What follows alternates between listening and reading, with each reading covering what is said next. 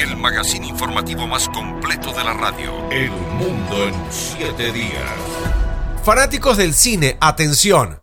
La primera versión de Mickey Mouse en Walt Disney, conocida también como Steamboat Willie, dará su paso a la pantalla grande a través de la película de terror Mickey's Mouse Trap. El anuncio se da tan solo dos días después de que la compañía perdiera los derechos de autor del personaje. Daniel Ocaña nos da detalles.